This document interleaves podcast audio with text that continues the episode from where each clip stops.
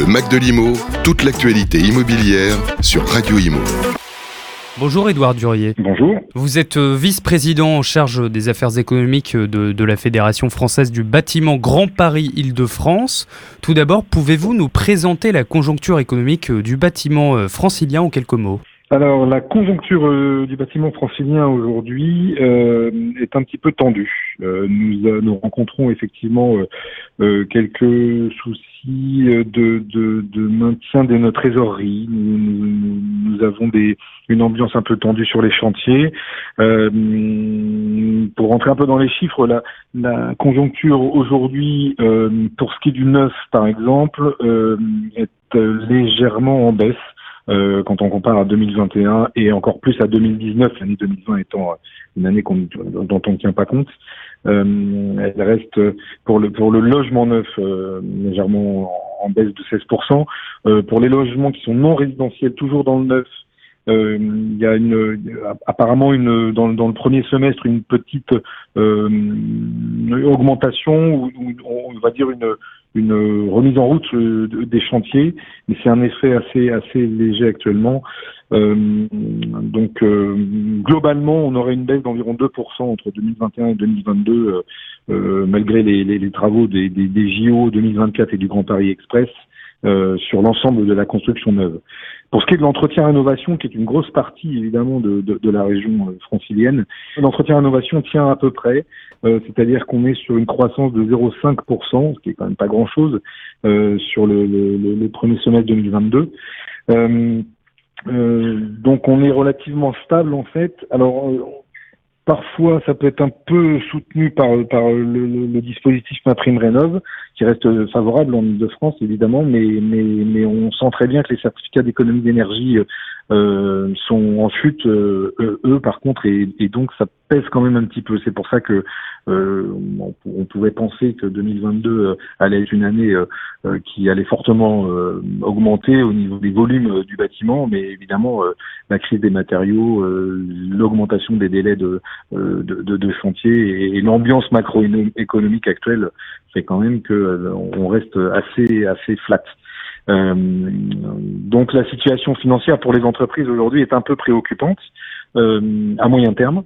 Euh, c'est-à-dire que malgré l'activité, on a la hausse des matériaux, le manque de main-d'œuvre, tout ça qui, nous empêche de réaliser complètement tous les chantiers qu'on voudrait réaliser et, et, et donc d'apporter de, à nos maîtres d'ouvrage pleinement satisfaction. les facturations sont un peu moins fortes qu'attendues, les trésoreries se tendent un petit peu. donc la situation est un petit peu compliquée, c'est ce que je disais au départ. Alors on espère que, que pour la fin d'année 2022 et 2023, il va y avoir un peu plus de progression.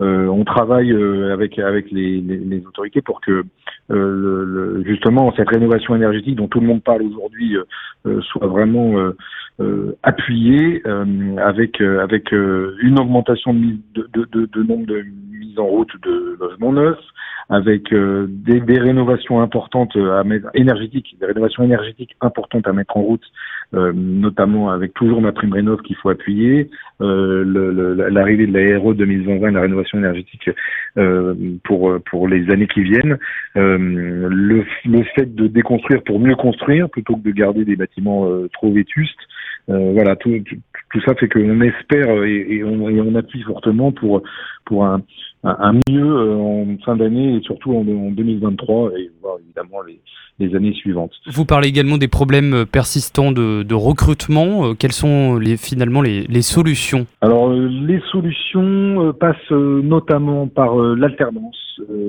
et l'apprentissage évidemment. Ça, dans, dans, nos métiers, ça, ça a toujours été le cas, mais ça l'est encore plus aujourd'hui. On s'aperçoit qu'on arrive à fidéliser euh, un peu plus euh, dans le métier, pas forcément dans notre dans notre entreprise, mais dans le métier, on arrive à fidéliser des, des, jeunes. Euh, on essaye de, de, de rester, d'être et de rester attractif sur les salaires. Le bâtiment est un, un, un secteur où les salaires sont sont pas, pas complètement euh, idiots, enfin sont plutôt intéressants pour des jeunes qui démarrent et surtout il y a des perspectives de carrière énormes. Un, jeune qui démarre avec un CAP peut se retrouver chef d'entreprise 20 ans plus tard à, créer, à, monter sa structure. Donc on essaye d'être de rester très attractif là-dessus.